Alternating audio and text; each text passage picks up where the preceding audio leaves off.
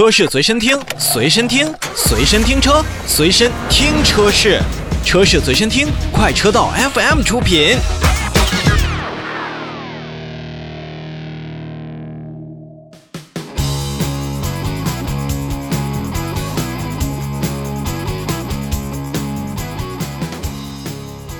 我们来看北京汽车。自从北京汽车全新更换了自己的品牌名称和品牌 logo 以及标识之后呢，可以说北京汽车在整体的速度上应该是向前迈进了很大一，对于很多的产品啊，包括他们的服务，都有了更多的一个新的诠释。那前一段时间呢，北京汽车旗下的 X7 也是上市了，官方指导价是十点四九万元到十四点六九万元，共有五款车型，都是汽油版本。同时呢，PHEV 版本也是同期公布了价格，是十八万四千九到二十一万六千九百元。同时期呢，现在很多的品牌，我们在之前也介绍过，你必须要有很多的。福利给到首批的购买的消费者，也是为了答谢用户对于北京汽车的支持呢。前一万名的购车客户可以享受九点五九万元到十三点七九万元的惊喜抢先价，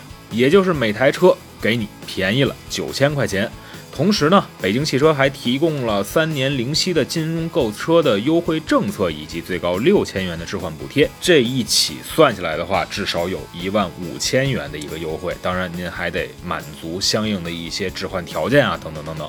从车型本身来讲啊，咱们先不跟其他车比，咱们就是把北京汽车的 X7 和自己原来的车型相比。我认为 X7 它对于自己本身而言，对于北京汽车这个品牌来说，它是目前为止集北京汽车大成者的一款产品。首先呢，它是这款车型是有四米七一的长，将近一米九的宽和一米七一的高度。那么它的轴距是达到了两千八百毫米，所以空间来讲的话，北京的 X7 还是非常阔绰的。在整体的内部空间上，包括可以完全放平的后排座椅啊，连同比较平直的这个后备箱空间，以及全景天窗，还包括二十八处的比较实用的储物空间，在空间上面，X 七已经做到了一个比较。好的一个感觉。除此之外呢，像北京汽车 X7 这款车型呢，也是北京汽车重新进行了一些设计。它好像嗯，并没有我们之前看到的说北京汽车就一定会以什么什么样的原先的成熟的汽车为进行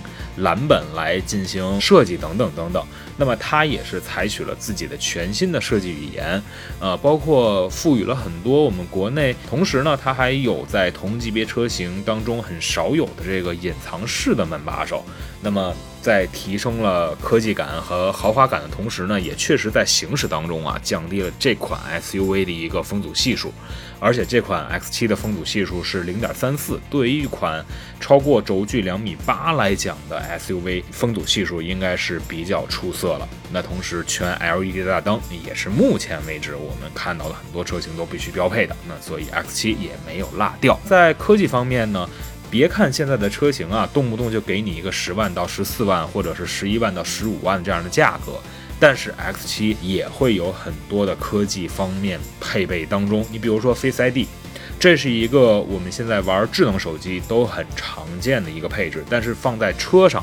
比较少见。这个 Face ID 呢，可以自动识别用户的身份，并且完成个人数据的同步。那么通过语音、触屏或者语音加人脸的多种的这种感知方式来融合呢，使咱们语音的控制更加人性化。然后同时还有三屏的交互啊，包括这个全息的触控方向盘，也是让你坐在 X7 当中手握方向盘会有一种比较科技的感觉。L2 级别的自动驾驶辅助能力，包括 AR 的全息的实景导航，也是为咱们用户带来了这个导航画面。那就是你看见什么，确实是是这样的一个实景的这样一种感觉。那在全景导航当中呢，我在前一段时间试驾的北京奔驰的 A35L AMG 上面，确实也是看到了。乍一看呢，确实有点不适应，因为看惯了原先的地图的一些模式，呃，突然有了实景，然后上面给你一个左转或者前进、右转的一个标识，你还得反应一阵儿。但是如果踏踏实实开上。